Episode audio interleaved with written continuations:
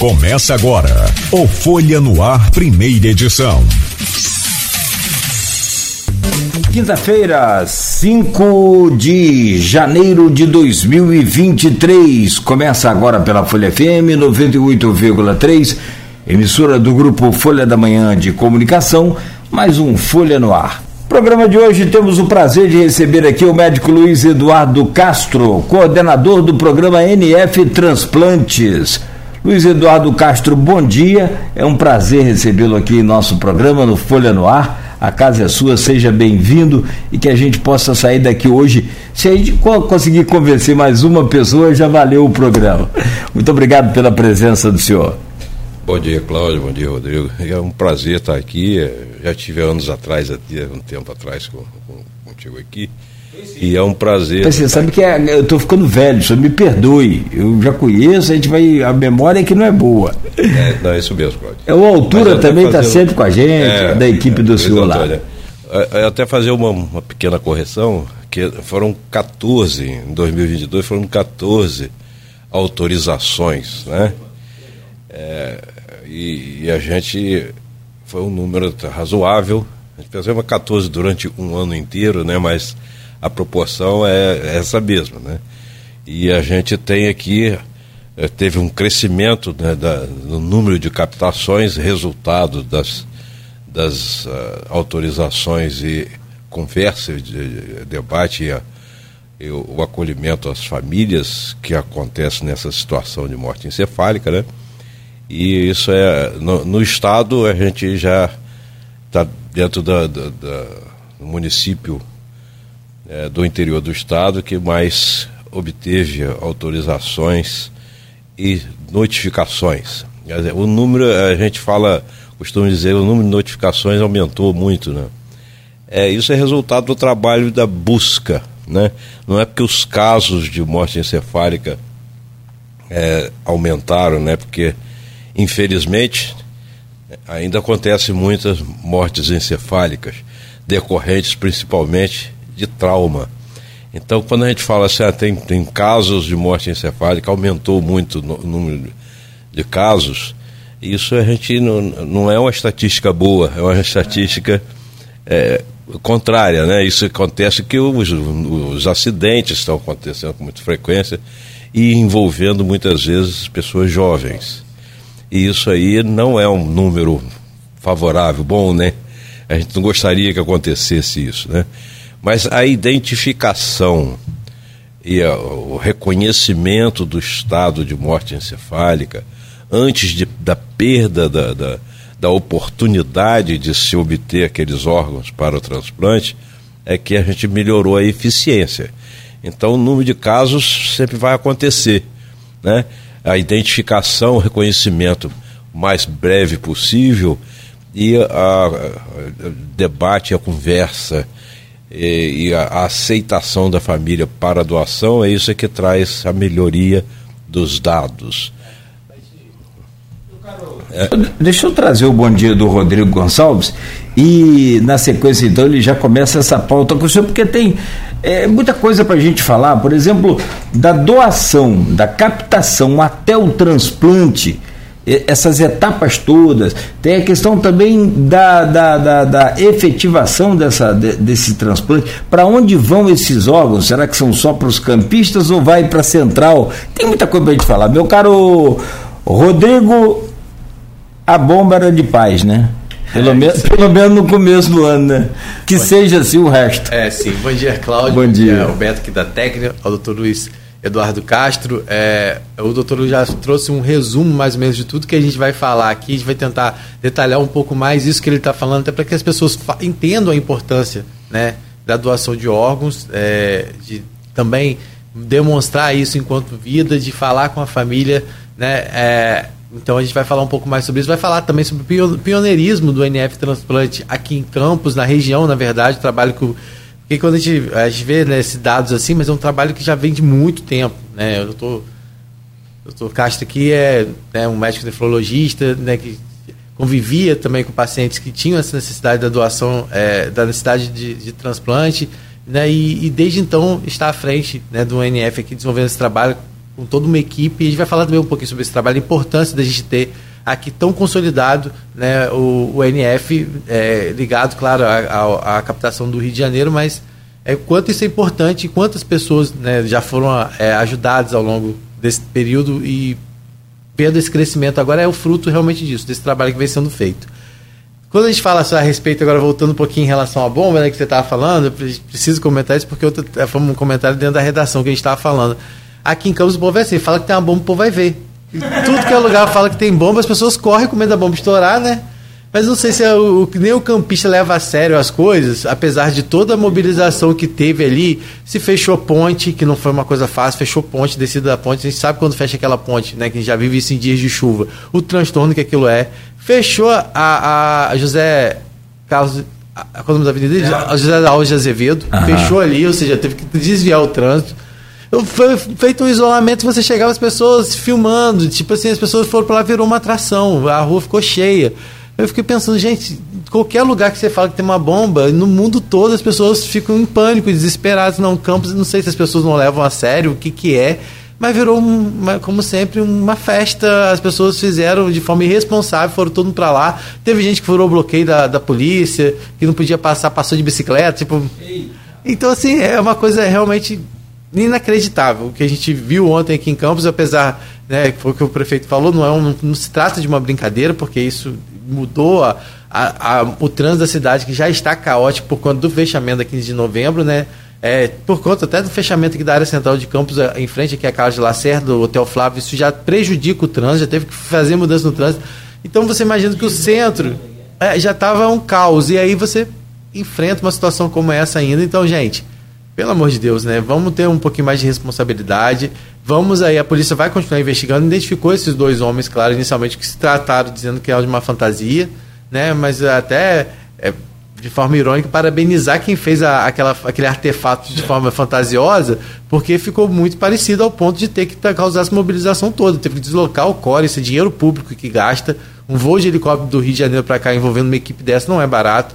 Então assim, tudo isso é bastante preocupante quando as pessoas levam isso muito na brincadeira apenas, porque não é uma brincadeira. Né? Isso foi uma coisa séria, né? e aí eles vão responder lá por perturbação da ordem pública, mas isso para mim é muito pouco, porque é, o, o, que, o, o transtorno que foi causado ontem né, para quem precisava sair para trabalhar, é, aos cofres públicos, quando você tem despesa, se mobilizou ali várias forças de segurança que poderiam estar sendo ocupadas em outras coisas é, mais sérias. Então, assim, né, a gente precisa realmente que tenha uma investigação mais severa, até uma punição para saber se realmente foi só isso, né? Porque realmente do jeito que foi pareceu que ficou como se uma grande brincadeira e não foi uma grande brincadeira. É, não pode cair no esquecimento, assim como o Dixon rompeu aqui. Precisamos Sim. saber o que, que causou o rompimento do Dixon. O Ministério Público, inclusive, né, está em cima disso. Para que não aconteça novamente. Agora, esse caso de Campos é também muito interessante.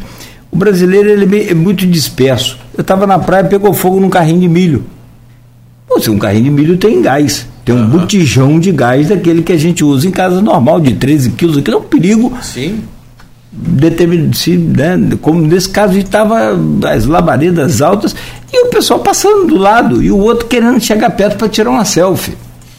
Então, eu, é, eu acho que é o brasileiro de, de um modo geral. É, não é. A gente está falando de campos porque. Né, é assim, é, é, é, bem atípico. Mas é isso que você falou, é o brasileiro de forma geral. Né? A gente sabe que não sei se porque é aquele de ver para crer que você fala às vezes, mas mesmo assim, gente, não tem condições, né? Vamos ter um pouquinho mais de responsabilidade até com a sua vida, né? É, porque foi isso que aconteceu. E aí eu falei, gente, em qualquer outro lugar que você tem uma área de isolamento, as pessoas respeitam. Aqui as pessoas não queriam respeitar. Tinha gente passando, tipo, pegou a bicicleta e, fui. Rapaz, a, a, frustração do cara que tava filmando aqui no. no, no do, do, do Stopilho, só isso. É impressionante.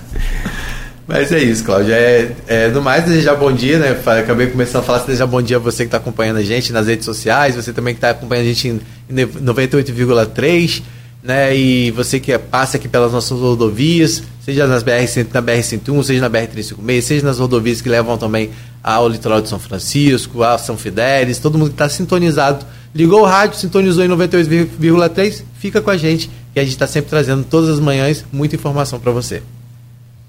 Bom, deixa eu abrir então aqui com o Dr. Luiz Eduardo Castro, que é coordenador do programa NF Transplantes, falando desse aumento de captação de órgãos. As informações que a gente tem é de um aumento de quase, arredondando para cima, quase 50%.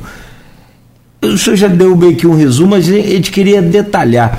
Como é que funciona a captação, como é que é a mobilização de toda a equipe do senhor, a equipe do NF Transplante, como é que é essa engrenagem para chegar finalmente à captação? Isso sabendo que, e aí não é uma bomba relógio, mas é um relógio que está correndo contra você, você correndo contra o relógio, na verdade, né?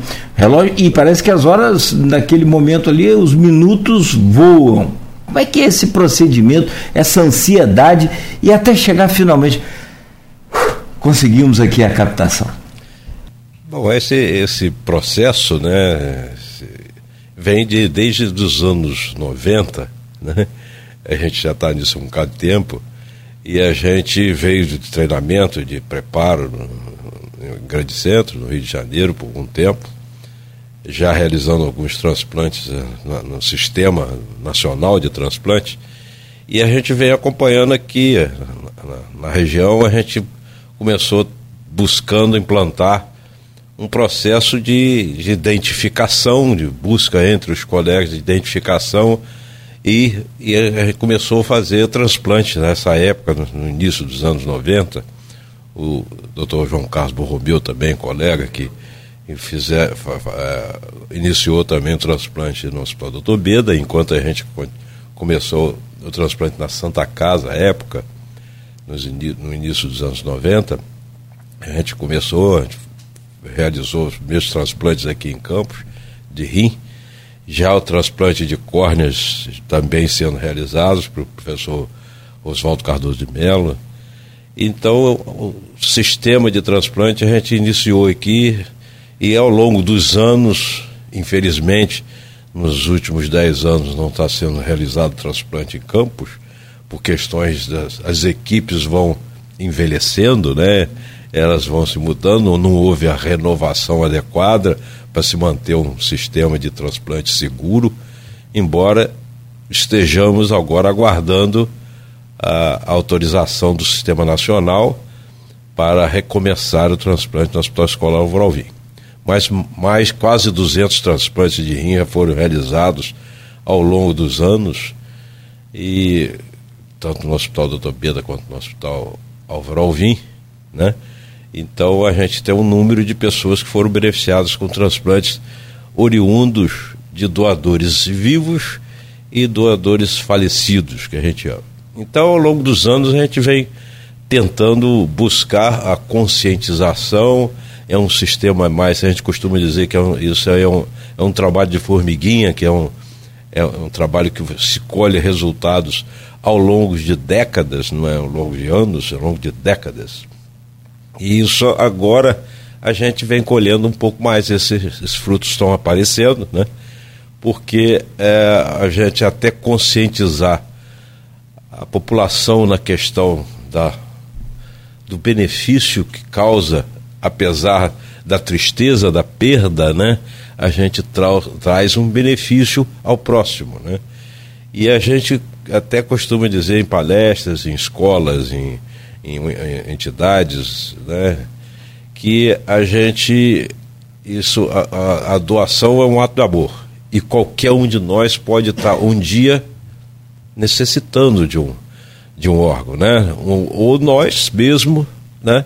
Ou alguém muito próximo da gente pode estar necessitando de de um órgão para sobrevivência, né? Então isso a gente vem ao longo dos anos, a gente vem buscando essa, essa melhoria na identificação, né? E isso envolve uma equipe, não é uma pessoa, não, não é doutor Castro apenas, né? nunca foi.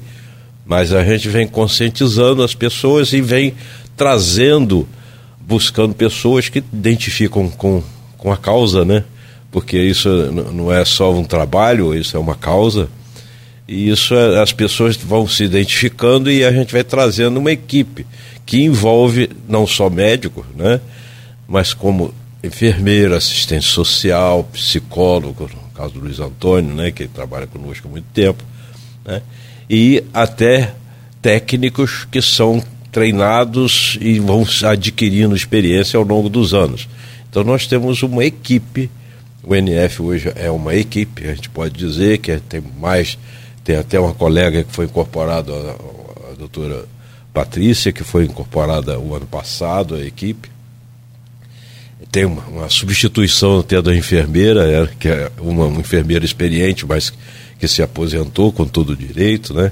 Agora tem uma nova enfermeira na equipe que está bem adaptada ao sistema e desenvolvendo, evoluindo, né?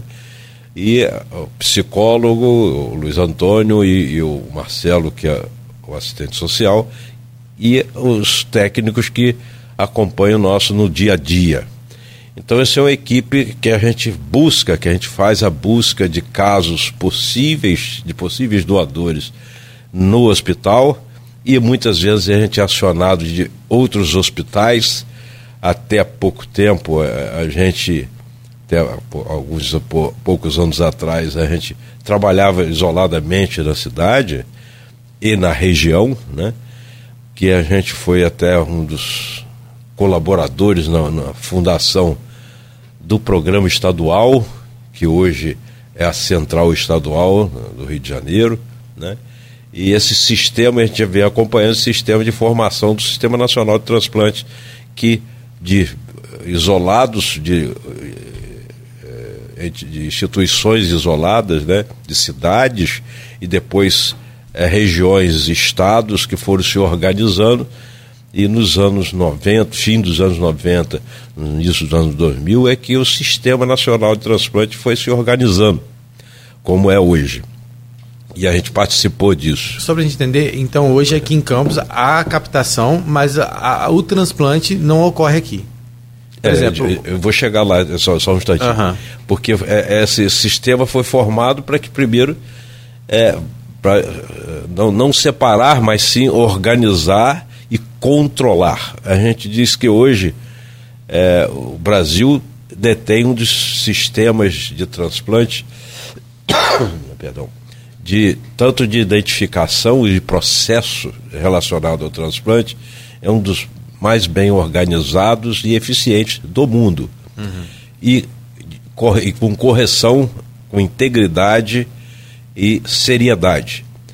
Isso é muito importante, que é a, a, muito, muito melhor do que, muito pior do que uh, um, um desastre é o que gira em torno do desastre, né? Que são as notícias, as informações e as coisas que podem ampliar o ruim, uhum. né? E, e, a gente diz que o, o, a má notícia em relação ao transplante, ela, ela destrói às vezes anos de trabalho para poder tornar a, a, sim, sim. o sistema mais sério. E isso que a gente diz que o, o sistema nacional do brasileiro, ele ele realmente tem seriedade porque desde a sua formação, desde a sua, da sua central, né, da sua origem central, até as, o sistema executor, ele funciona muito bem sob o ponto de vista ético e legal. E de eficiência, uhum. muitas das vezes. Lógico que pode ser mais eficiente. Sim. Mas entre uh, até uh, o reconhecimento de um potencial doador, que isso exige treinamento, qualificação, habilitação de pessoas para poder identificar um possível doador. A gente chama um possível doador, que é a pessoa que tem, por uma infelicidade, ou um trauma ou uma doença que leva a uma lesão cerebral, encefálica, que é o modo correto de falar, que leva a um estado de morte encefálica. Porque as pessoas às vezes não entendem, ah, a pessoa está morta, está morta, mas tem a, a, forma de morrer é o cérebro que morre, né? O cérebro é o, o centro de, que comanda todo o sistema do organismo, né? A pessoa pode estar com o coração batendo, com o intestino funcionando, né, o pulmão funcionando, os órgãos funcionando, os tecidos viáveis e o cérebro está morto e não, e não há retorno da atividade de vida com o cérebro morto. Então, por isso que a gente diz a morte encefálica é que decreta o estado de morte. É, no passado a gente tinha o conceito que a pessoa, ah, o coração parou, a pessoa morreu, né? É, mas na verdade, hoje, em muitas situações, o coração continua funcionando, né? E a pessoa não está morta, uhum. porque desde que o cérebro e o encéfalo esteja decretado estado de morte encefálica. Então a identificação disso exige preparo técnico. É um critério né? muito. E muito critérios rigoroso, né? rígidos, bem rígidos dentro da base da ciência, né? Que Papai do Céu nos permitiu ter conhecimento, né? Para desenvolver tanto sob o ponto de vista técnico médico quanto a tecnologia de equipamentos e materiais que identificam esse estado de não funcionamento do, do, do cérebro, que decreta o estado de morte. Isso é feito em etapas, doutor? É, é porque as pessoas acham, né, é, por óbvio, né, além da, de toda a capacitação de você, mas tem um protocolo. Tem sim. etapas que são seguidas até chegar a, a, decretar e aí acionar a família? Sim, sim. Existe um protocolo, né? Que ele é de reconhecimento e, e é praticado em todo o mundo, né? Existem etapas na identificação de um possível doador, Aí se avalia esse caso, exames clínicos que detectam o não funcionamento do cérebro, confirmados em nossa legislação por obrigação, tem uma confirmação por um método gráfico que a gente chama, e esse método gráfico registra e é composto o processo de identificação do potencial doador, né? Então, de possível passa a ser potencial desde o momento em que haja é, a identificação e conclusão e definição do estado de morte encefálica. E daí vai se buscar na nossa legislação a autorização da família. Né? Por isso que a complexidade de, for, de formação e, treinamento e habilitação de uma equipe, porque isso envolve pessoas, né? em que famílias, em que na nossa legislação a necessidade da autorização familiar para a realização da, da captação, a autorização dessa captação de órgãos para fins de transplante. Isso aí é uma, coisa obrigatória é, em lei, né? e se busca fazer de, com a, a, a, correção absoluta, não é a máxima, não é a melhor possível, é a, correção absoluta, porque isso envolve pessoas. Sim. Né? E isso aí a gente envolve pessoas e tem que ser documentado e registrado isso. Alguns países até não há necessidade de método gráfico, porque em alguns países se considera que o indivíduo, uma vez constatado que está morto, né, o, o, o corpo passa a pertencer ao Estado. Né? Em nosso país, ele, o corpo passa a pertencer à família. A família que decide quanto à doação. Por isso que a conscientização e a educação que estamos fazendo aqui, né? Uhum. Isso é um, é, um, é um, momento muito importante e tem que ser repetido muitas e muitas vezes, né? É, é um, uma questão de educação. Né? Você eh, tirar, diminuir é, e eliminar as dúvidas em relação ao processo, que é que vocês estão me perguntando, né? O processo ele é íntegro, ele é completamente íntegro Aí você, mas como é que pode garantir isso? A gente pode garantir o seguinte: em todo o processo entre o reconhecimento, a constatação, a conclusão e a utilização de órgãos e tecidos para transplante envolve um número de pessoas que eu acho que precisava ter muitos, muitos tri, tri, trilionários para poder ser, utilizarem o recurso é, para serem beneficiados com, com o transplante, porque você envolve muitas pessoas, instituições diferentes, instituições públicas e privadas muitas vezes, e, e você envolve muitas e muitas pessoas, até entre a identificação de um possível doador até haver a captação e o transplante, né? Você envolve muitos profissionais, não profissionais, agregados, né, de apoio pessoal de apoio, então você teria que envolver pelo menos umas 100 pessoas e você é, comprar todas essas 100 pessoas é possível. A gente tem Isso é possível. Mas é, torna uma coisa é, muito exposta, né? Vai acabar sendo exposto, né? Essas em torno de 100 pessoas é o reconhecimento e a divulgação. E. E todas as vezes que se tentou é, dizer que houve comércio em relação a, ao transplante de órgãos e tecidos, a, as entidades é, de classe elas vão imediatamente buscar é, a identificação, esclarecer isso aí. Todas as vezes que houve a notícia de, de uma situação dessa, ela foi é, mostrada que é, que é falsa notícia, que não há essa questão. Outros países, tem países que utilizam, né? e esses países são reconhecidos no mundo inteiro. Isso aí não, não, não, não é dizer que não existe, existe comércio de órgãos em alguns países fora do Brasil, no Brasil não tem. Uhum. O senhor falou sobre essa questão do, do, de, de, toda a engrenagem que envolve, né? E a gente sabe que é um, não é um custo baixo, né? Esse custo é todo feito pelo SUS, como é que é? Por exemplo, o NF, o NF Transplantes aqui, ele é ligado a que setor? É a própria Secretaria Municipal de Saúde, é a Secretaria Estadual de Saúde, é direto ao, ligado ao SUS? Como é que funciona é, esse tipo de serviço? É, foi isso que a gente, a gente se antecipou muito a, a formação estrutural oficial da, da, do sistema. E o NF ele foi criado no início dos anos 90, não Sim. existia o Sistema Nacional de Transplante ainda. É, e a gente participou dessa evolução, é, ela foi criada a nível municipal para ter uma atividade, uma ação regional. Uhum. E a gente fez isso por, ao longo dos anos, tanto que a primeira captação de órgãos registrados na região nós fomos fazê-lo em Itapiruna. Né? É, Itapiruna para ser utilizado o órgão. Aqui um dos rins foi utilizado em Campos, num transplante é, de doador falecido e o outro foi para a, a, a Central Rio de Janeiro, foi para o programa estadual que estava sendo estava evoluindo e desenvolvendo. Então, é, isso aí é, foi desde essa, essa uhum. origem. Depois se criou ao, ao, modelo que é híbrido americano e, e espanhol, né? que é um sistema de organizações de procura de órgãos que tem sedes regionais. A sede regional norte e noroeste. É Itaperuna. É Itaperuna.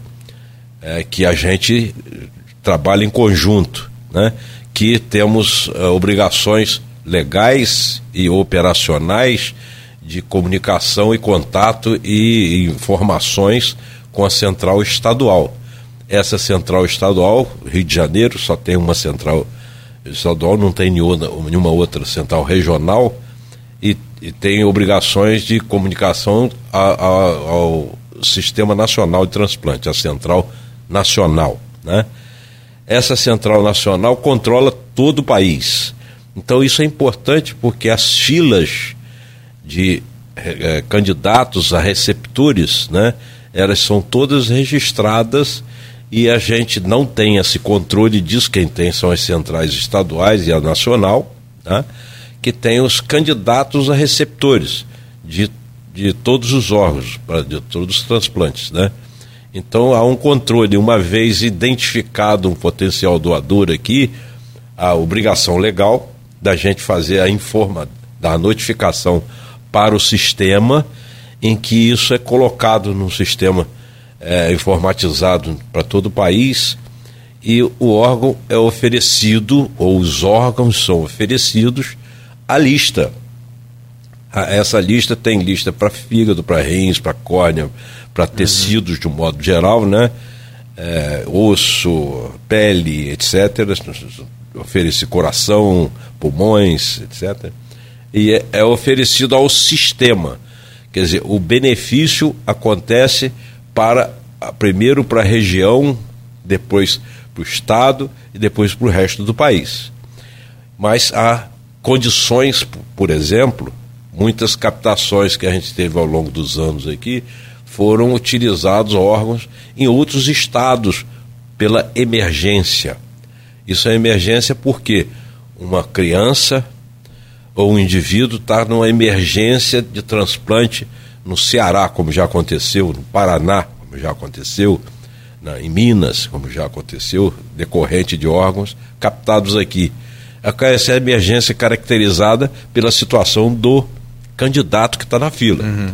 Então é uma Câmara Técnica analisa as emergências ou as urgências de transplante e informa ao Sistema Nacional que uma vez é, ser captado um órgão, a, o Sistema Nacional ele é imediatamente notificado e diz se há emergência ou não para aquele órgão em alguma parte do país. E aí também tem a questão da compatibilidade, né? Exatamente. É, também é um critério, Exatamente. porque às vezes a pessoa pode estar na frente na fila, mas a, não é compatível aquela, aquela captação, né? Exatamente. Aí, aí a, a, a compatibilidade ela tem que ser sanguínea, imunológica e compatibilidade física.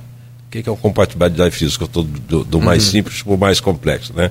A física é aquela a compatibilidade de um órgão de uma criança por uma pessoa de idade ou vice-versa, ela tem que ser analisada para ser o melhor receptor para aquele doador. Isso é tudo muito rápido, né, doutor? É, tem que ser tá muito rápido. Por isso é... que o sistema ele tem que funcionar. O rápido a gente não, tem, é, é, não quer dizer que tem que ser ineficiente, não. atabalhoado nem, nem apressado, né? É o rápido que a gente diz e isso dura entre 6, 8 horas e 48, 72 horas. Porque todo esse processo ele tem que ser bem fechado. Tá? E tudo isso, isso, tudo isso é custeado pelo SUS, toda essa, essa dinâmica? Tudo isso é custeado pelo SUS. Tudo. A gente, é, de a, ponta a, a, a ponta. A gente tem um, é, se destaca por conta disso? É, é Exatamente. É o, por isso que a gente falou. Por isso que a gente falou no início, uhum. é um sistema público que melhor e mais social do mundo.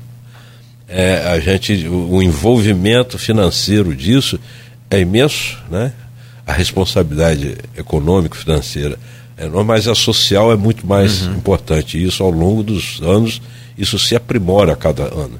Então, é, eu sou um fã do, do, do porque realmente o sistema, eu vivenciei isso desde a da formação, então o sistema ele funciona muito bem. Isso não quer dizer que a pessoa não possa ser transplantada no hospital privado, uhum. desde que esteja dentro da fila. Né? Uhum. Então a, a oportunidade, não, mas eu quero ser transplantado porque eu sempre fui atendido no Einstein. Uhum. Né? É um direito dele. O sistema público vai dar a participação econômico-financeira dele e o privado dá dele. Né? Se a, a, o sistema fornece, oferece isso, mas desde que esteja obedecendo a uma lei, né, a, a, a uma fila e uma sequência, né, que não tire a oportunidade de outro para que seja beneficiado em lugar dele. Então isso aí funciona de forma perfeita no, no, no Brasil. Doutor, é, a gente daqui a pouco. Acho que está perto do intervalo, né, Cláudio? Sim, pode ir. A gente volta depois, porque ontem é, a gente recebeu aqui a Adriana Carcou, que é a assessora da Polícia Rodoviária Federal aqui de Campos, trazendo informações sobre a grande apreensão, inclusive, de motos que ocorreu recentemente, depois daquele rolezinho de Natal, né, Cláudio, que a gente viu que causou um, um terror aqui na cidade. Ela trouxe alguns dados em relação à apreensão de motocicletas e ela falou muito em relação a essa questão de adolescentes, jovens, utilizando motocicleta que viram uma arma na mão dessas, dessas, dessas esses adolescentes, desses jovens, né? E só um dado que ela trouxe ontem, durante dois dias de operação foram 160 motocicletas apreendidas. Teve só uma das motocicletas, a quantidade de irregularidades tinha, desde a falta de habilitação até falta de equipamentos de segurança na motocicleta obrigatórios, só uma moto somou 11 mil reais de multa. Então, ou seja, a gente tem visto isso, essa questão dos jovens cada vez mais empinando moto, chamado grau, né, que, que chegaram a, a cogitar a hipótese aqui é lei, de né? ter uma lei para ter um espaço para que os jovens pudessem empinar moto e, e botar pega, pode se dizer. Que é uma coisa absurda a gente imaginar que se foi pensado nisso. E a gente sabe que muitas dessas pessoas que têm a morte encefálica muitas vezes são provocadas por acidentes como justamente por, por, por conta disso, pela utilização inadequada da moto né, por não estar de capacete, por não estar é, seguindo as regras, as leis de trânsito que têm que ser seguidas. Então a gente queria que ele depois a gente aproveitasse para a gente falar um pouco sobre isso. Né, sobre, é, ele falou, é, infelizmente, né, que muitos de, desses jovens que sofrem traumas é, e que viram, né, que são aí, que têm infelizmente a morte cefálica e e a possibilidade da captação de órgãos são jovens. E eu queria saber dele se tem uma relação com isso, né? Um pouco em relação a isso falar também é, sobre essa importância das pessoas se conscientizarem ainda em vida de estar tá se colocando à disposição para essa doação, de conversar com sua família, apesar de que depois da que confirmada a morte cefálica é a família que a decisão é da família, mas eu acho que quando você faz esse trabalho de convencimento, né, desde é, o tempo todo, na oportunidade que você tem de conversar, acho que é importante isso. Então a gente acho que pode intervalo e depois da volta a gente Sim. vai abordando esses temas aqui. É, tem muito. Só a, a, essa primeira parte aí do Dr. Luiz Eduardo Castro, coordenador do programa NF Transplantes, já desdobrando, dá uma semana de programa. Eu não consigo entender, por exemplo, essa coisa de Brasil, que tem lei que pega e tem lei que não pega. Na minha identidade pode estar escrito doador de órgãos, mas quem manda é minha família. Como assim? Se eu em vida autorizei legalmente, mas agora não está não, não autorizado mais, é minha família que decide. A gente quer saber mais um pouco sobre essa parte burocrática também e tantas outras coisas mais. O doutor Luiz Eduardo Castro nos dê licença rapidamente, vamos fazer um brevíssimo intervalo. Doutor Luiz Eduardo Castro é coordenador do programa NF Transplantes, está ao vivo conosco neste programa de hoje e a gente aqui falando sobre a importância de você, primeiro, é, ser doador, se conscientizar de ser doador e, por minha conta e risco, de respeitar a vontade daquele seu ente que queria ser doador. Justamente uma das coisas que eu coloquei aqui, o Rodrigo também é, deixou o seu questionamento, a gente vai falar sobre isso também. É, às vezes teve até um momento no Brasil em que o indivíduo poderia colocar na carteira de identidade é, a, a, frase doador de órgão. Mas quando ele morre, o doutor Luiz Eduardo já explicou aqui, é, doutor Luiz Eduardo Castro, que no Brasil o corpo passa a ser de propriedade do doente, do parente. Em alguns países passa a ser do Estado. Enfim, vamos voltar e a gente volta no oferecimento de Proteus, Unimed Campos, Laboratórios Plínio Bacelar e também de vacina Plínio Bacelar. Eu volto com você, Rodrigo, fazendo aquela o seu questionamento e depois eu refaço o meu aqui para o doutor. É, é, Por favor. Doutor, a gente, ainda durante o primeiro bloco, é, a gente vai voltar para falar ainda mais sobre essa questão da importância da doação e reforçar muito isso que o Cláudio falou. É, nós hoje, aqui em Campos, é, não, então a gente faz essa captação. É, como é que é esse acionamento? No momento, vocês entram em contato com um programa no Rio de Janeiro e equipe de captação, vocês acompanham a equipe de captação, vocês também compõem a equipe de captação, como que é isso? Não, o sistema ele funciona da seguinte forma, né?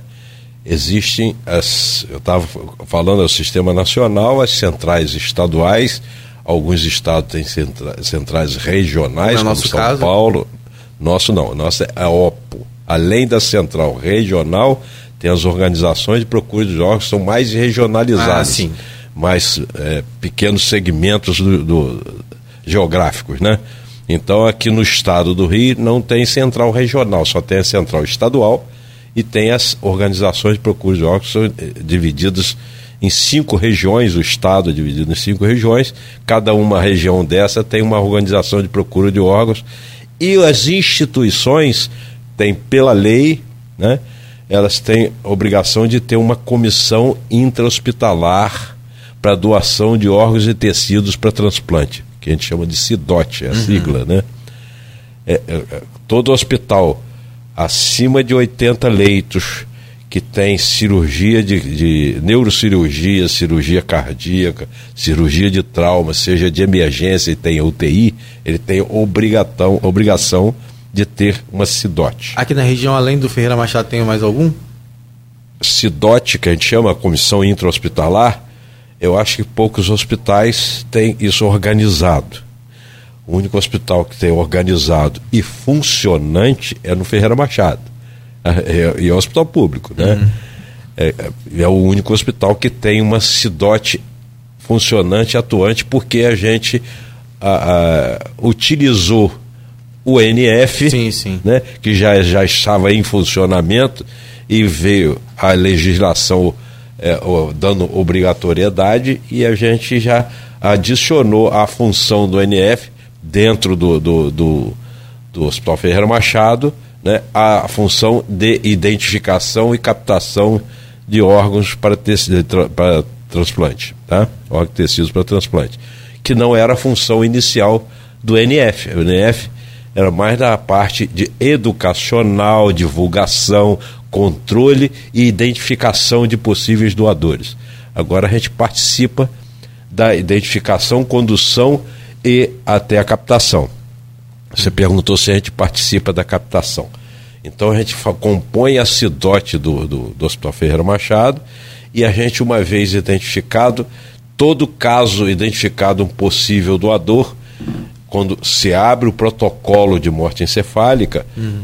é obrigação na lei de se notificar, é notificação compulsória, como a tuberculose é, como a, né, toda doença que tem de, notificação compulsória, situação de notificação compulsória. Né? Então, a, identificado possível doador tem que fazer a notificação e abrir no protocolo, notificação é feita à Central Estadual IOPO uhum. a Organização de Procura de Órgãos. E aí é mobilizado toda a estrutura, a estrutura. Né, uhum. de até ah, um, um, um, potencial doador em Campos dos Goitacazes, né, no hospital tal em Campos dos Goitacazes.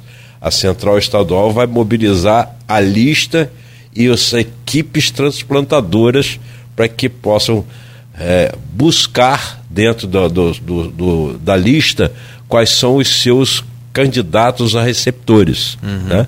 Então isso é, uma, é bastante complexo. Entendi. Então, aí a equipe, a equipe se desloca para cá, isso. Então, aí hoje, já há poucos anos para cá, o Estado montou uma equipe de captação uhum. para isso, só com essa finalidade. Para você ter ideia, a coisa está em andamento tão grande que hoje já existe formação de residência médica para preparar o indivíduo tornar um especialista em captação de órgãos e tecidos. Então, isso está sendo preparado no, no, Brasil já há poucos anos para cá. É, especialista em captação de órgãos, órgãos sólidos e tecidos. Entendeu?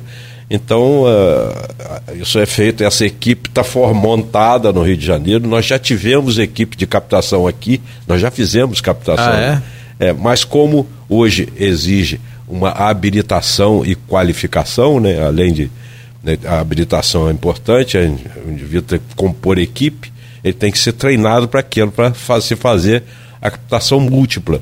Porque no passado entrava uma equipe para captar rim, outra córnea, outra fígado, outro coração.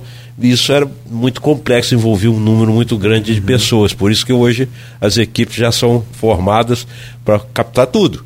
Né? Vai captar, uma equipe capta órgãos sólidos, outra capta tecidos. Né? Isso, é, em tese, diminui a complexidade, mas continua sendo complexo. Uhum. Então, por isso que a equipe é, se desloca para vir e a gente ainda tem é, pessoas da, da, nossa equipe que ajudam e colaboram. É isso que eu queria saber. Se, se vocês vão para o centro cirúrgico também, isso que eu estou falando, assim, acompanhar. Sim, hoje em dia a gente vai se necessário. Às uhum. vezes a equipe vem completa, não há necessidade de complementação aqui ou de auxílio, né? Uhum. E hoje, quanto menos pessoas também circular dentro do, do centro é, cirúrgico, sim. da sala cirúrgica, melhor, não só pela pra, agilidade, tem que ser mais ágil o processo, né? Como o risco de contaminações, etc. Então, o senhor falou que aqui em Campos, já, além da captação, já fazia também o transplante. Aqui hoje na região nós temos algum hospital que realiza esse transplante, mesmo público ou particular, ou não? Por exemplo, um paciente que está aqui hoje depende de um transplante, ele tem que se deslocar para a capital. Exatamente. Hoje existem os centros transplantadores, exige uma legalização e autorização do sistema nacional para que haja um controle, né? seja público ou privado, a, a, instituição precisa ser autorizada, tanto equipe quanto a instituição. Uhum. A equipe para identificação se o indivíduo tem treinamento para aquilo, né? Uhum. Então, e reconhecimento como transplantador. E segundo, se a instituição tem as condições mínimas de segurança para preparo realização do procedimento cirúrgico de transplante uhum. e acompanhamento integral do indivíduo pós-transplante. Porque a gente costuma dizer o seguinte: o, o, o, indivíduo, o paciente, a pessoa que precisa de um transplante, ele, ele é antes, durante e depois dependente e ligado à equipe transplantadora, porque ele continua a ser um paciente, embora em muito melhores condições uhum. de vida. Né? Tem que ser acompanhado. É, ele tem que ser acompanhado para se evitar o que a gente chama de rejeição do transplante, né? Para se conduzir a rejeição quando acontece e, às vezes, retornar à situação prévia ao transplante ao longo do tempo, porque o transplante é um tratamento de uma doença, né? De uma situação que necessita o transplante, mas não é a cura completa, né?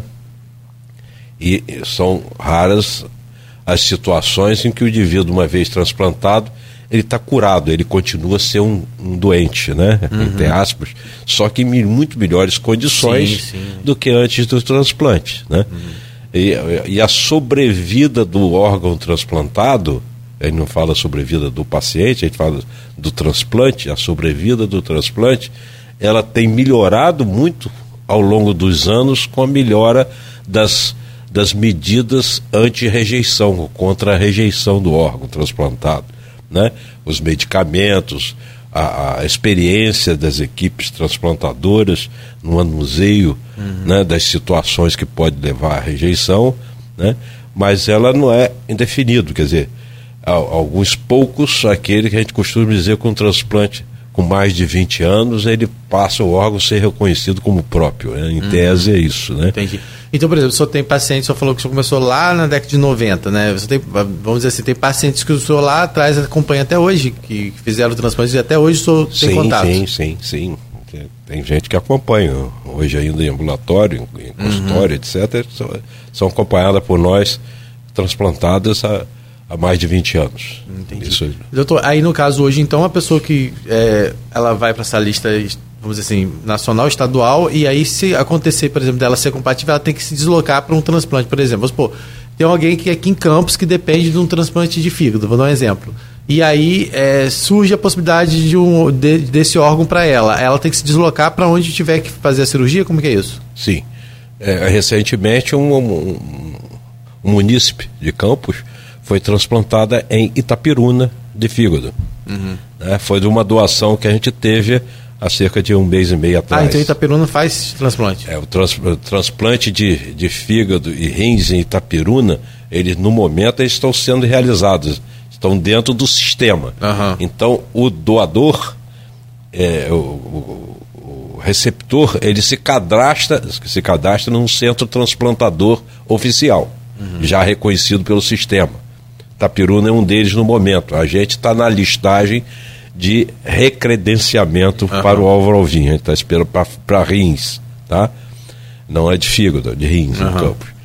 Então, é, lá, aí uma vez o centro transplantador e que tendo a, o cadastro do paciente candidato a receptor na, na, na, lá na lista deles, de cada centro transplantador deles, uma vez um, um doador em qualquer parte do estado, ele vai para eh, as listas e essas listas rodam, quer dizer, o sistema roda para identificar onde tem os candidatos receptores que têm uma identidade sanguínea, tipo sanguíneo A. A positivo, a lista de A positivo é aquela, e aonde que tem esses receptores? Ah, tem três em, em Itapiruna, tem cinco em Campos, tem é, 10 em, é, em Niterói e, e 50 no Rio de Janeiro. Eu estou dando um exemplo. Tá? Hum. Então, a, os centros transplantadores que têm aquele cadastro são acionados e uma vez avançar, ah, tem esses 10, tem cinco daqui de Campos que são pacientes que estão fazendo hemodiálise e precisam de transplante de rim do tipo A, sangue, tipo sanguíneo A, e são, fazem é, tem três que fazem hemodiálise na, na, na ProRim e dois que fazem no BID, ou vice-versa, uhum. tá? No hospital do, onde tem os uhum. É, hemodiálise crônica, né? Ah, fazem, então, então eles estão, são notificados, essas pessoas são notificadas, ó, tem a possibilidade de um rim para você no Hospital de Bom Sucesso, no Rio de Janeiro, que é onde ele está cadastrado. Então ele tem que ah, ah não, eu estou gripado agora, então você está descartado, vai para o seguinte. Uhum. Aí vai, e vai na lista, vai seguindo. Ah, ah não, eu, eu, eu, eu fiz uma cirurgia há dois dias, há três dias atrás, ou eu tive gripado há dois uhum. dias atrás. Então, vai se descartando até chegar aquela pessoa que está. Então, você tem que ir lá para ser avaliado, examinado, ver os exames, os últimos exames, se está tudo em ordem, aí ele fica como esperando a captação acontecer. Então, assim é o processo. Por isso que a gente diz, entre 6 horas e 72 horas, tudo isso tem que acontecer. Né? Sim, sim. Deixa eu, deixa eu te matar umas curiosidades. Eu fico pensando aqui, enquanto o senhor está falando aí, se tu vai no mecânico, igual o carro do Rodrigo, o cara vai lá e conserta, troca a borracha, troca a junta do tampão. Né? Sim. Aqui na rádio, por exemplo, eu gosto muito de eletrônica. Fiz alguns cursos, vou lá, você pega solda, solda um fio, solda Rapaz, como é que é fazer um transplante de coração? Ah, esqueceu a válvula e volta? é uma loucura, né? Você, você, você sente meio que Deus, né? Porque é um. um é assim, é um dom, é uma habilidade impressionante que vocês têm, né? É, por isso que é a complexidade, a gente diz assim, é, é, ah, tem muita gente na fila de, de transplante de é. coração. Não. A, a fila de transplante de coração é pequena. Por quê? porque você manter uma pessoa em condições do que aquele órgão está funcionando mal, né? Por muito tempo, uhum. é difícil o tratamento clínico conservador e não tem é, órgão, coração artificial é, funcionante, queria, adequado. Eu até queria falar, perguntar um pouco sobre isso, né? porque a gente tem visto já né, alguns casos né, de, desses, de, de órgãos artificiais, né? Isso é, tem crescido no Brasil? É possível no mundo? Como é que está sendo isso? Então, é isso que a gente está dizendo, que você encontrar um coração artificial funcionante, de uso corriqueiro, como tem rim artificial para fazer hemodiálise, uhum. para sustentar uma, uma pessoa viva é, decorrente da, da insuficiência daquele órgão, é bastante diferente. O fígado, né? você não tem fígado artificial para substituir você tem processos terapêuticos de sustentação que não são longevos, como tem a hemodiálise para o renal crônico, uhum. doente renal crônico, que uhum. pode esperar em fila por muitos anos. Por isso que diz a fila para transplante de rim é grande, aproximadamente 32 a 33 mil pessoas esperam numa fila para transplante de rim. Por quê? Então, Porque pode, no Brasil. É porque, porque pode ficar muitos eu, anos. Tem os dados aqui, ó, que é, foram divulgados ainda no final do ano. Que acho que são 59 mil pessoas hoje na fila é, esperando por um órgão. Então, ou seja, pelo que você falou aqui. É no conjunto. 50, é, no Brasil, né, todo. Se 59 mil, então, vamos dizer 50% de gente esperando rim? Sim. Esse Mais de 50%. É? é? Em torno de 32 mil pessoas esperam na fila para transplante de é, rim. E eu queria até falar um pouco sobre isso. Porque... Mas por isso, porque o do rim pode ficar muito tempo, né? Então por uhum. isso que a população de renais de, de da fila para transplante de rim é muito grande. Porque pode ficar anos esperando. Né? Doutor, é, eu queria coração, falar né? é, sobre essa questão. Até mesmo a doação, a, o doador, né, que fala do, é doador vivo, é, até essa, essa, essa, cirurgia feita é, de doação, assim também é, tem que ser feita em outro lugar, não pode ser feita em campos, nem, nem mesmo essa?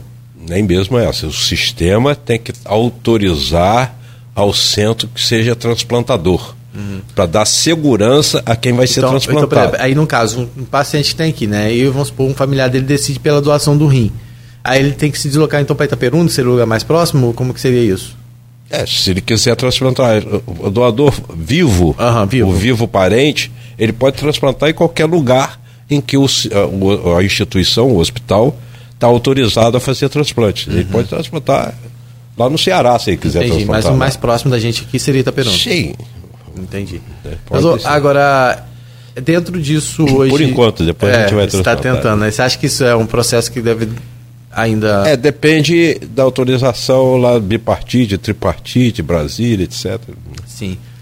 É, doutor, a gente fala, antes de a gente entrar também nessa questão da, da doação desse trabalho de convencimento que a gente quer reforçar muito no programa, que as pessoas entendam a importância da doação, porque as pessoas, a gente está falando primeiro de toda a engrenagem, né, para as pessoas entenderem é, o quanto é sério, responsável, né, e quanto é, tem essa preocupação de que realmente tudo ocorra para que as pessoas para que não tenha nenhum tipo de ruído né? Para que as pessoas entendam que quando ela está optando pela doação pela, pela autorização da doação né isso tem um benefício imenso para o sistema para a vida das pessoas e para o sistema de saúde como um todo né? Porque a gente está falando de pessoas que ficam é, às vezes dependentes como você falou de um tratamento como é os, os casos de, de pacientes renais.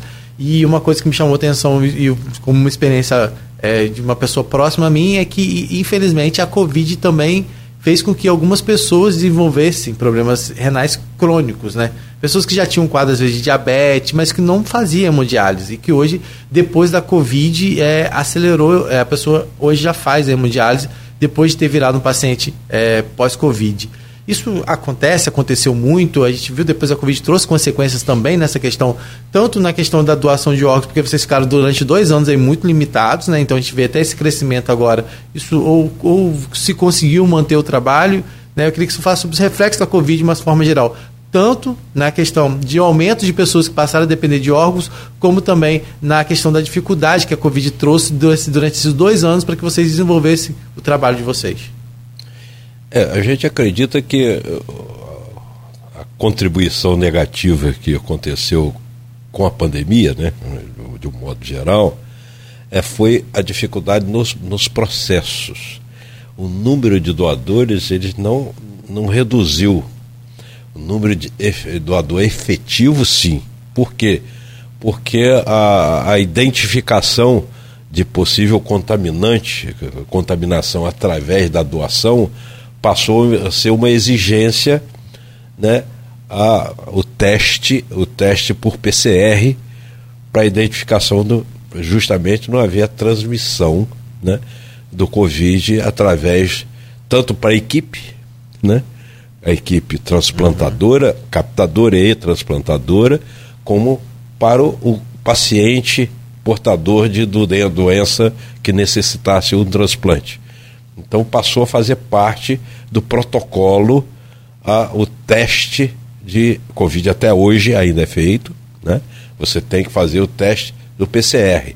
E teve que centralizar isso para que fizesse um processo só, para que fosse o máximo é, possível né, é, de seriedade e de correção. Então a gente às vezes perdeu alguns, a gente perdeu alguns doadores nesse caminho entre a, a coleta do material, o envio para o laboratório central no LACEN, no Rio de Janeiro, no caso no estado uhum. do Rio, né, que todos os, os potenciais doadores eram testados para Covid antes do processo andar, caminhar, né? Então isso, isso demandava de em torno de 12 a 24 horas, é, pelo menos, de atraso. Porque não era tão. Agora os testes são feitos de formas mais rápidas, naquele sim, momento, né? Sim, mas necessitava até a coisa se, se ajustar, né? No meio da, da pandemia, isso houve essa, essa dificuldade, não foi mais necessária. Aí você falou sobre o que, que a pandemia trouxe em relação ao número de casos de complicações de pessoas que precisavam do transplante. Né? É, a gente notou uma curiosidade, né?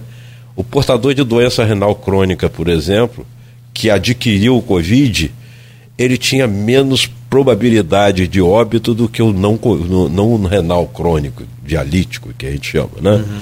Isso provavelmente que a imunidade, a resposta imunológica dele é diferente do indivíduo que não tinha doença renal crônica. Então ele ele apesar de doente, ele era menos grave do que o. O não, não renal crônico, ele se tornava renal crônico muitas vezes porque as comorbidades é que traziam um, um malefício maior uhum. ou uma atividade maior para o Covid, entendeu? Então isso aí a gente acha que foi, quer dizer, houve mais casos de cronificação de doenças que levaram à necessidade de transplante pós-Covid? Sim, porque as comorbidades é que se tornaram mais graves Uhum. ou piores. Elas já existiam, no caso. Mas já né? existiam. É, Não a pessoa, o Covid ser responsável por aparecimento, não, é- Não, é o sim. indivíduo com comorbidade. Então isso a gente notou, é, isso foi evidente, né?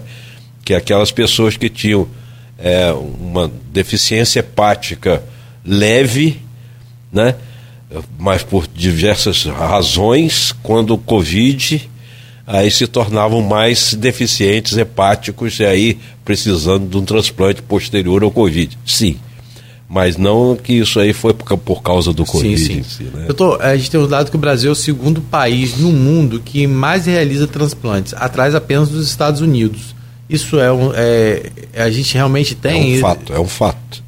É, justamente por isso, além de ser um né, dimensões continentais, né, o país, né, a, diversidade de, de- etnias né, dentro do, do- do país, e isso traz um número muito grande, infelizmente, É. de, de potenciais doadores. né? Você citou aquela questão do jovem, né, que, que ah, realmente continua sendo ainda hoje né, o, o- o potencial doador jovem decorrente de trauma, indo, infelizmente, ainda de trânsito. Né?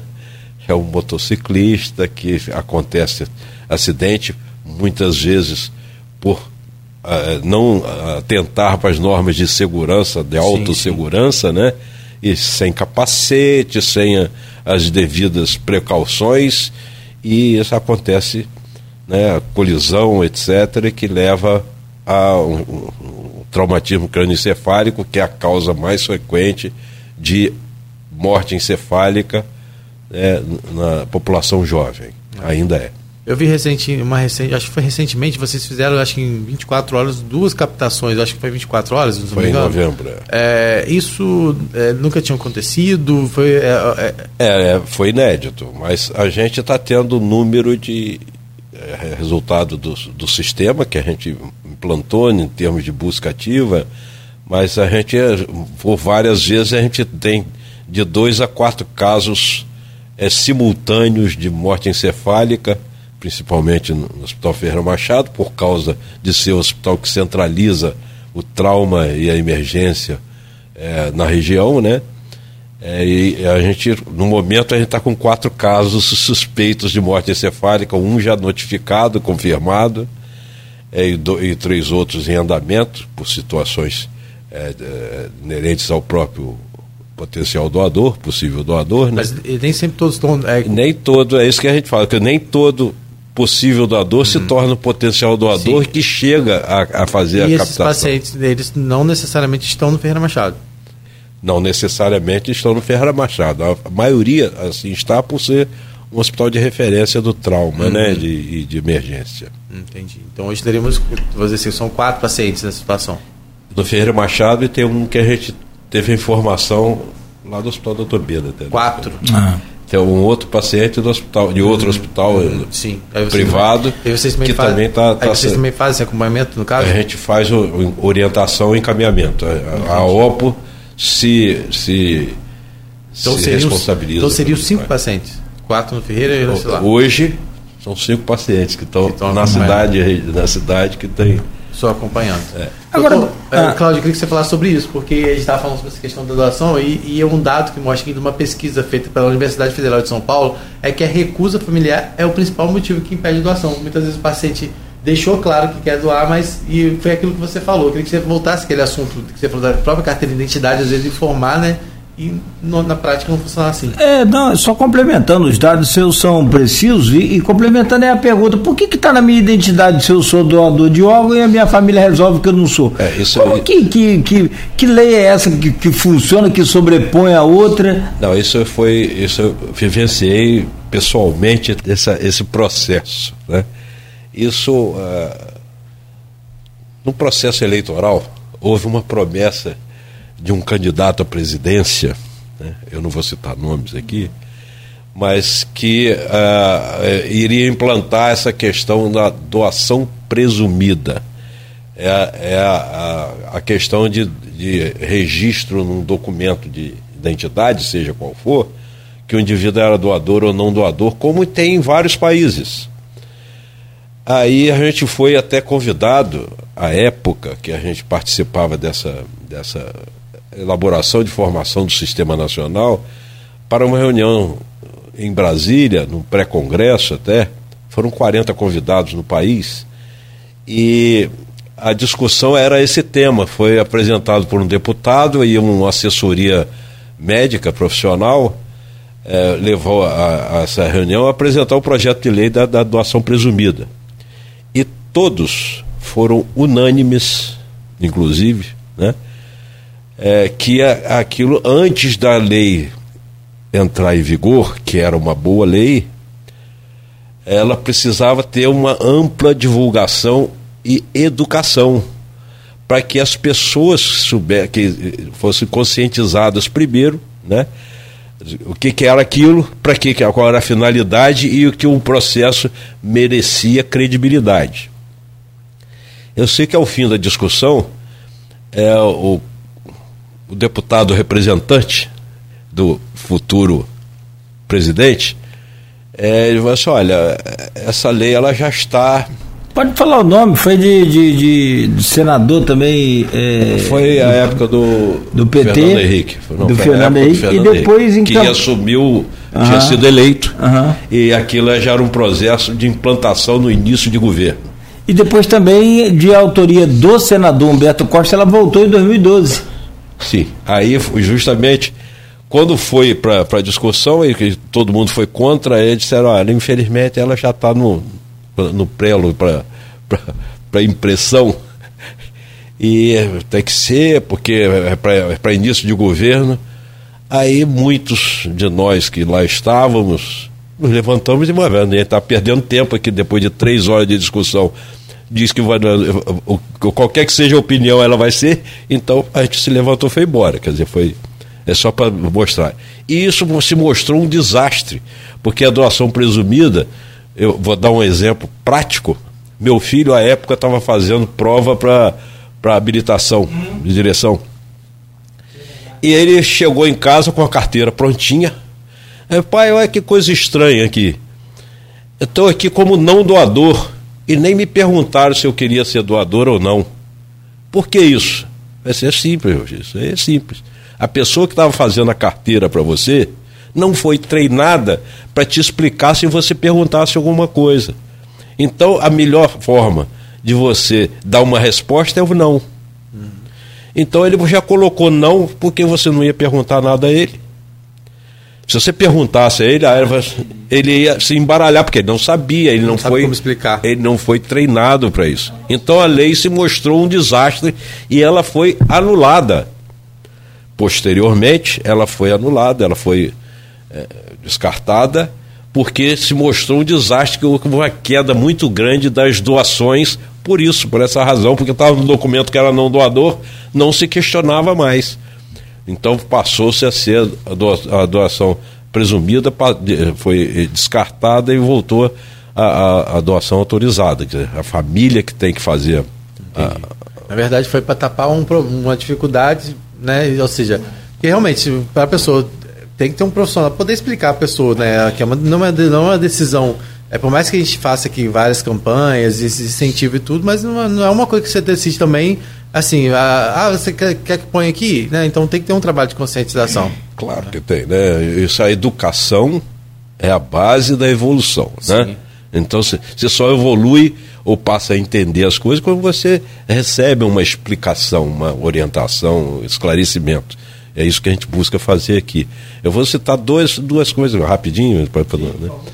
é, é, duas situações que foram práticas. É, eu tive uma ocasião em que um paciente que estava, trabalhava em unidade de, de hemodiálise crônica, de paciente crônico, e um dos pacientes falou assim, doutor, o senhor não está me lembrando, lembrando de mim, não. Eu falei assim, não, estava no dia a dia Sim. conversando com ele, né? Numa da manhã, daquela ali.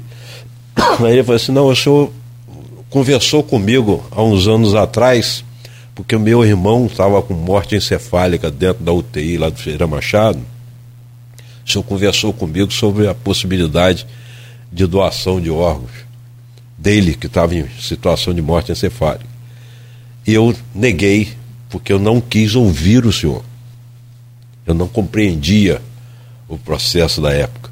E hoje eu estou aqui na cadeira, aqui fazendo hemodiálise, na fila de transplante. Quer dizer, hoje eu preciso, na época eu não precisava, e o senhor me perguntou, me explicou tudo, e hoje eu estou entendendo perfeitamente aquilo que o senhor me explicou uhum. naquela época. Uhum. Né?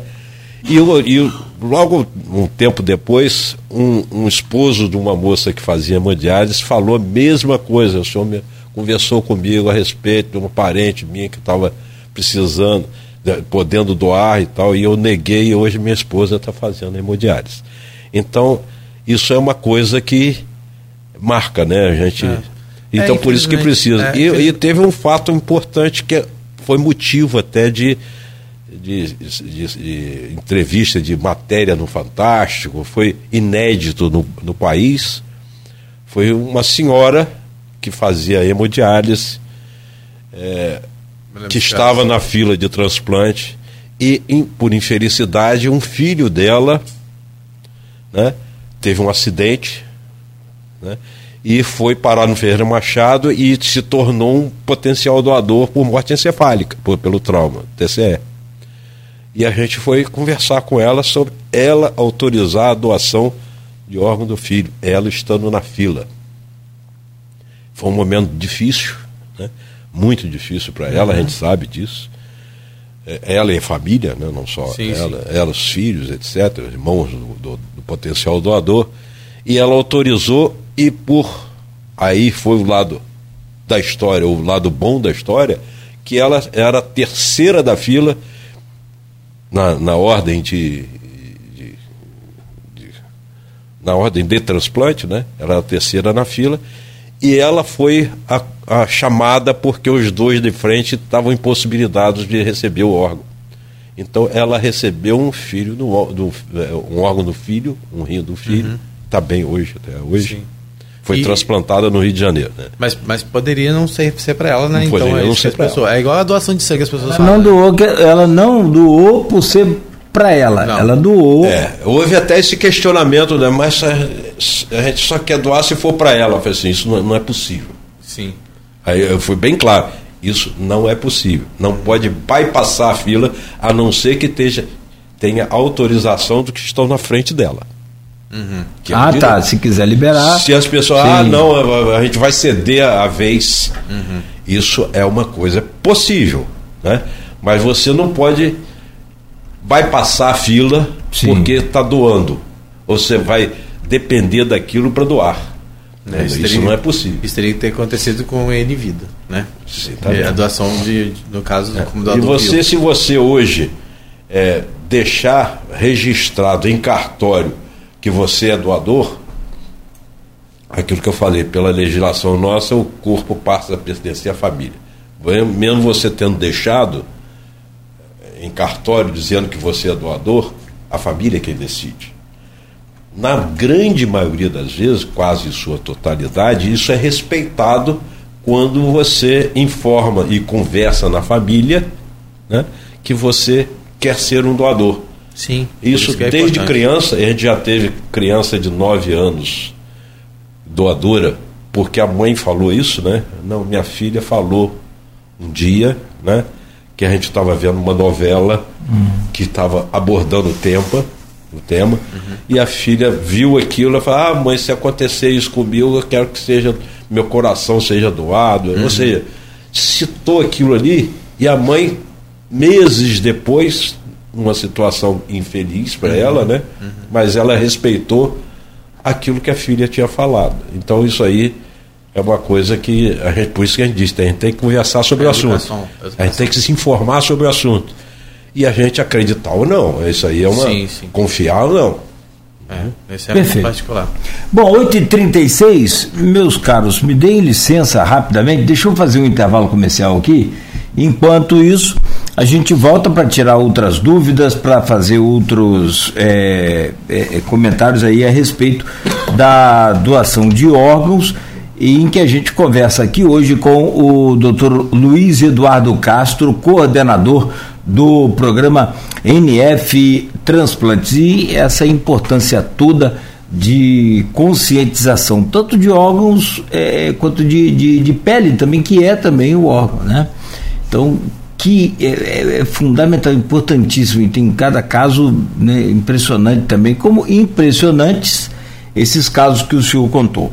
Programa de hoje, começando com o Luiz Eduardo Castro, coordenador do programa NF Transplantes, que conversa, já falamos sobre muitas é, histórias aqui dramáticas, outras de, de, de, sucesso também.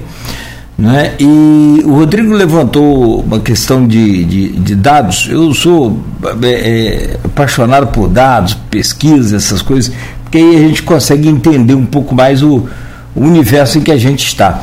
É, por exemplo, o doutor Paulo Irano revelou aqui uma, numa entrevista que Campos tem hoje, você falava sobre as motocicletas, é, Campos tem hoje cerca de mais de 100 acidentes é, com motocicletas por mês, o que representa mais de três acidentes por dia. É muito grande esse número.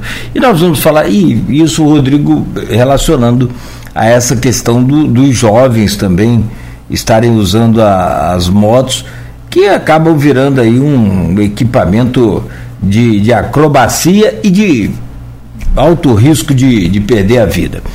E a gente fala agora com o doutor Luiz Eduardo sobre esses dados de transplantes em campos de, de, de, de, de doadores, principalmente de notificados, como é que anda essa situação.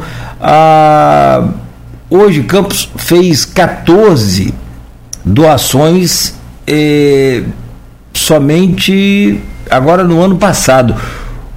Em relação, para a gente entender em relação aos outros anos, o que, é que representa 14 doações, doutor Luiz Eduardo? É, a gente tem um número expressivo, que ao longo desses anos, desde os anos 90, no início dos anos 90, a gente teve mais de mil notificações de situação de possível doador, casos que foram identificados ou registrados como estado de morte encefálica. Né? Isso ao longo dos, dos anos, desses mais de cerca de 30 anos. Então, é, isso é um número expressivo, quer dizer, você dentro do universo que o, Hospital Ferreira Machado tem mais de mil óbitos ano, né? Isso aí por razões diversas, né? o trauma ele faz parte significativa desse, desse percentual, percentual significativo desse número de óbitos. Né? É, só na, na, por exemplo, na, nos, de 92 a 2000, por exemplo, nós tivemos 107 notificações, né? Isso aí, aí mas só que a gente, o número de, de pessoas que a gente entrevistava e a, a, a autorização era baixa numa parte de percentual de em torno de 22 a 23% só de autorização. Aí só para dizer a diferença, por isso que a gente diz que é um trabalho de formiguinha e demorado, né? Nesse último ano de 2022, né, a gente teve 40, só nesse ano, 2022, a gente teve 43 é, notificações, 43, e a gente conseguiu é, entrevistar 28 desses 43. 28 famílias que foram entrevistadas sobre a possibilidade de doação. Por que, que não todas? Porque dos 43, muitos são, têm descarte técnico, porque é trauma com lesão de tecido e órgão, politrauma com muitos, muitas lesões que não vai ter aproveitamento de, de, de, de tecido ou órgão nenhum por causa do trauma. Né? ou doenças que levam a comprometimento desses órgãos e tecidos, ou situação em que o, o doador, ele, antes de haver o processo de desenvolver para o diagnóstico e chegar à entrevista familiar, ele tem uma parada cardíaca e deixa, se torna inviável a captação. Então, dos 43 notificados de, de possíveis doadores, só 28 famílias chegaram ao ponto de ser entrevistados no ano de 2022. Né? A gente teve 18 autorizações das 28. Então isso dá um percentual de quase 65% de, de autorização familiar. E a autorização familiar, isso implica em, em quê? Em várias pessoas que vão ser beneficiadas. Mas então, deixa eu entender. O senhor falou, é, das 18 autorizadas, nós tivemos 14. Quatro foram descartados. O que aconteceu nesse então, Dessas quatro, justamente, foi, às vezes, a autorização, mas chegou a exclusão clínica como doador, seja por interpretação de paciente estava com quadro infeccioso ativo, né? ou estava com é, identificado nos, nos exames e testes que estava com comprometimento orgânico de risco, né? ou foi no momento da captação se identificou que estava com, um processo dentro da barriga que não identificado pelos exames. Exemplo que nesse ano passado a gente teve uma pessoa que não, não tinha apresentado nada na hora da, da cirurgia de retirada dos órgãos, foi constatado que estava com tumor de ovário que já estava com invadido ou espalhado pela cavidade. Então deixa de ser doador. Mas o senhor falou um número de 20, acho 20, 29 pessoas. 28 famílias que foram entrevistadas. Então, mas 28, 18 foram autorizadas, as outras 10. Não, 14, né? Não, é, sim, não. Só 14 falou... foram autorizados, 4 foram descartados após a autorização, foram descartados. E esses outros 10? Foram captados. 14. Não, presta atenção. Você falou 28. Então, 18 autorizados, 14 autorizados. Em 10, em, em 18 que foram autorizados e 4 foram descartados por exclusão clínica. Né? Sim. Então, 14 foram captadas. Uhum. 14 desses pacientes que autorizaram foram feitas captações de órgãos. dessas órgãos foram 12 córneas, né? foram oito rins, aí fala assim, por que oito rins né, de 14? É porque alguns rins já estavam com lesão que não poderiam ser aproveitados. Uhum. Ou teve, teve doador que tinha um rim só, então só um rim que foi captado. Né? Né? 11 fígados, além de tendões, ossos, pele, em dois desses pacientes foi feita captação múltipla de órgãos, que a gente chama. Uhum. Né? E isso aí é, é, isso é interessante porque às vezes você pensa, ah, mas ah, só três, quatro, cinco pessoas são beneficiadas. Não. Várias pessoas são beneficiadas. Sim, sim. Quando se fala em tecido, né? Você pode captar pele, ossos e córneas que podem beneficiar várias pessoas ao mesmo tempo. Queria que você explicasse rapidinho, rapidamente é sobre isso. Quem é que pode é, ser doador? É, tem, nem, todo, nem sempre a doação tem que ter confirmada a morte. É, assim, a, a parada cardíaca também é, é possível a doação? Como é que é isso? Pós-parada cardíaca. Isso. É, o, quem que pode, o que, que pode ser beneficiado, o que, que pode ser utilizado? Em tese, quase todos os órgãos podem ser aproveitados, órgãos e tecidos que a gente fala, né? Uhum. Então, entre coração, pulmões, fígado, é, tendões, né? é, pele, é, ossos, válvulas cardíacas, articulações, quer dizer, então tem vários órgãos e tecidos que podem ser utilizados, depende do doador, né? das condições do doador, depende da estrutura técnica de captação, é, depende do tempo, né? e várias situações, por isso que a central tem que definir, por exemplo, a gente já teve captação aqui é, de, de coração que foi para São Paulo, fígado que foi para Minas, porque na ocasião não tinha receptor no estado do Rio compatível para aquele doador, né? Então foi da, do sistema acusou a possibilidade de fazer esse transplante lá e a equipe veio de avião. Aí, mas tem um tempo, isso aí para captação uhum. de órgãos sólidos como coração e fígado, você tem que transplantar num intervalo mínimo, é, no, máximo, de duas a quatro horas entre a captação e o implante né, no receptor. Então, isso você tem que ter uma, um, um sistema que funciona muito rapidamente. É, já teve situação que a não, nós não vamos aí captar porque não vamos ter tempo hábil de ir de avião de São Paulo até Campos para fazer essa captação, então vai tornar o risco de inviabilidade do órgão. E aí não vai, vai ser transplantado. Aí se perde nessa situação. Uhum. Aí outras vezes dá tempo para isso. Então depende isso.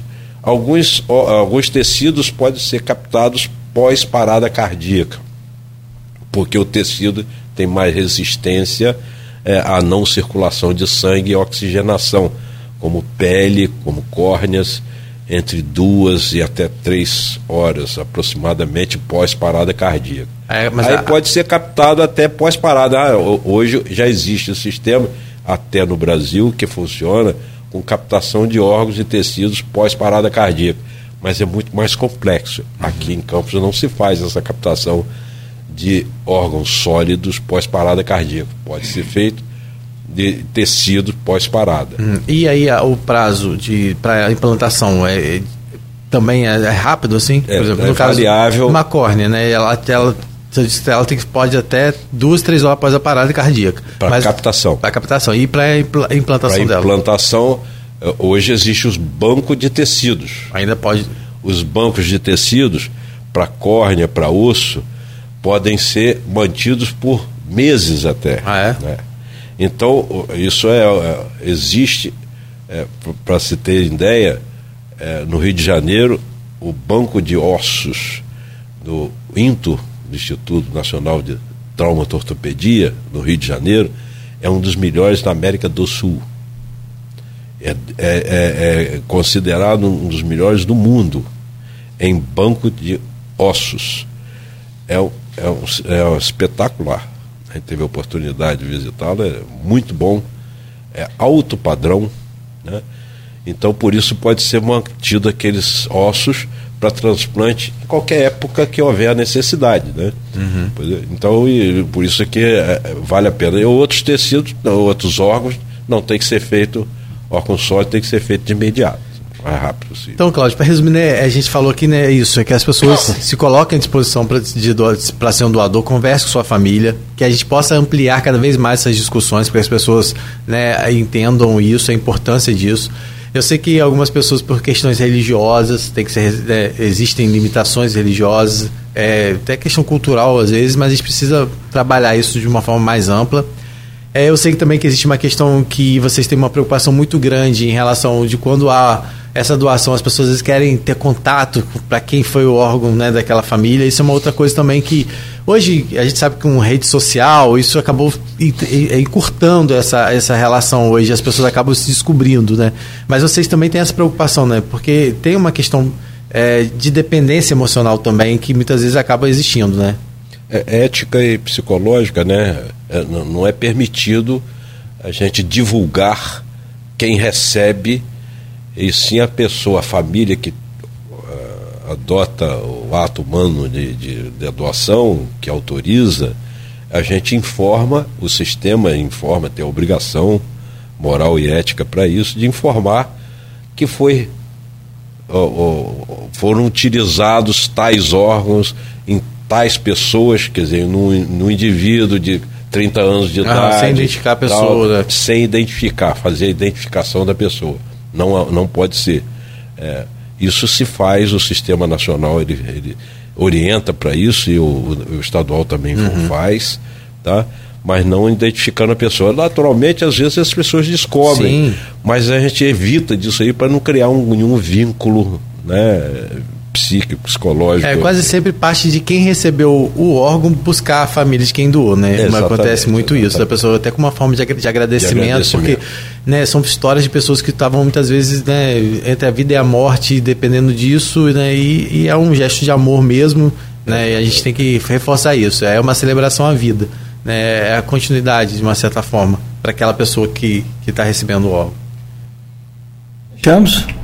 Né? E espero que aquela, aquela expectativa nossa do início do programa tenha surtido efeito aí, que as pessoas, se não passem a ser doador, assim, só por ter ouvido aqui o doutor Luiz Eduardo Castro, mas que passe a pensar no assunto pesquisar e até, mais sobre, né? É, a pesquisar e até mesmo a é, respeitar a vontade, eu acho que muito mais do que doar, é, é, respeitar a vontade do ente doador. Se ele queria ser doador em vida, então respeite né, aquele, aquele ato de amor que ele, que ele fez durante a sua vida. Meu caro, é que as perguntas vão surgindo e não vão ficar até meio-dia, então o nosso tempo acabou. Porque pode doar o órgão e depois cremar o corpo para a família que pretende, que, que, que, que tem eh, né, essa possibilidade, não tem problema nenhum. Depois da, da doação. Doutor, só uma perguntinha para fechar. Quando é que Campos volta a estar tá credencia, recredenciada aí no, no sistema? É, para transplante. É, a gente espera que em breve. Eh, já Álvaro Alvim é muito foi, avançado, hein? É muito. É, o processo foi desde o ano passado, né? Em meados do ano passado, uhum. a gente enviou. Mas é o período, entrou no período eleitoral, etc. Isso é. aí é, isso é, Tem mudança um de ministro, equipes, essa coisa agora. Ou seja, o compromisso do sistema estadual, que está com. Uhum. Primeiro vai para o estadual uhum. e depois é encaminhado para Brasília é que isso seja despachado é, para Brasília, que é, só referenda na maioria das vezes quando o sistema estadual aprova, já que o sistema estadual faz parte do sistema uhum. nacional. Uhum. Né? Então é, já foi o, o, compromisso adotar, subido né, pela, pela estadual para poder a gente autorizar. E a gente é, é, queria dizer exatamente isso, que a gente precisa ter momentos como esse né, para esclarecimentos e a gente está à disposição assim que desejarem, quiserem. Uhum. E a gente está à disposição lá no, no, no, no, NF Transplante, situado lá no Hospital Ferreira Machado, né? para tra trazer, é, é, estar à disposição para poder justamente participar disso e dúvidas sejam tiradas, que a gente funciona dentro do possível 24 horas por dia, sete dias da semana, mais em dias em horário comercial que o sistema tem atendimento direto, mas a gente funciona todos os dias é, na semana para isso. É claro, é, não, isso aí não é igual parque. Não tem como. Não é igual parque, não tem final de semana e domingo é que está funcionando. Bom, meu caro doutor Luiz eh, Eduardo Castro, receba aí o nosso agradecimento, não só pela entrevista, mas sobretudo pela, pelo trabalho que o senhor faz lá junto com a sua equipe assim como a gente estende esse agradecimento, que é o mínimo que a gente pode fazer aqui, né, por vocês que se dedicam lá e que eu tenho certeza fazem muito mais do que é, é, é ganham.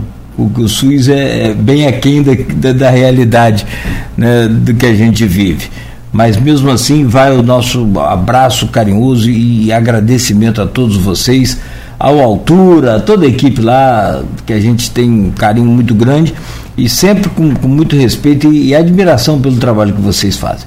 Muito obrigado e, e da mesma forma, vice-versa, conte sempre conosco. Estamos aqui à disposição. Rodrigo.